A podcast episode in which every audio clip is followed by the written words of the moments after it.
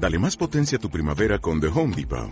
Obtén una potencia similar a la de la gasolina para podar, recortar y soplar con el sistema OnePlus de 18 voltios de Ryobi desde solo 89 dólares. Potencia para podar un tercio de un acre con una carga.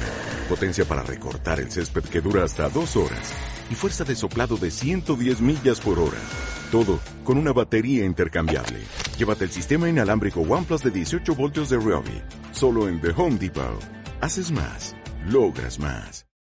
Palabras y Palabros, el podcast del norte de Castilla presentado por María Ángeles Astre, profesora de la Universidad de Valladolid. ¿Qué es pincar el mayo? El último día de abril o el primero de mayo es costumbre en muchos pueblos de Castilla y León colocar en la plaza, en la esplanada de la iglesia o ante el juego de pelota, hoy frontón, un gran árbol adornado que recibe el nombre de mayo. Todos los pueblos a lo largo de su historia han sentido admiración por el renacer cíclico del mundo vegetal, por el final del invierno y el comienzo del buen tiempo, cuando la mayor parte de las plantas fructifican.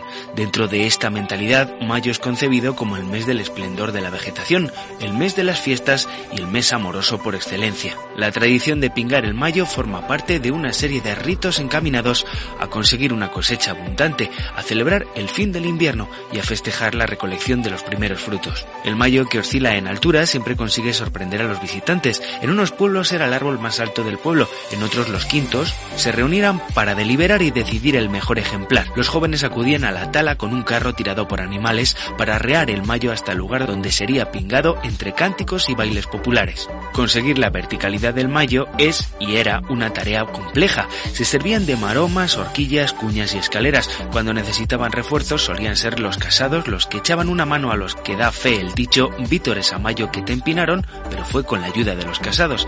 En algunas comarcas, una vez descortezado el árbol, se untaba de jabón o manteca para que quienes pretendieran encaramarse hasta la picota lo tuvieran difícil. Algunos jóvenes, en un gesto de umbría, pretendían demostrar su destreza trepando para conseguir el obsequio que consistía en frutas, flores o ramas del propio mayo. Esta tradición, declarada de interés turístico en algunos pueblos, se vuelve fiesta pero no es exclusiva de la comunidad castellano-leonesa.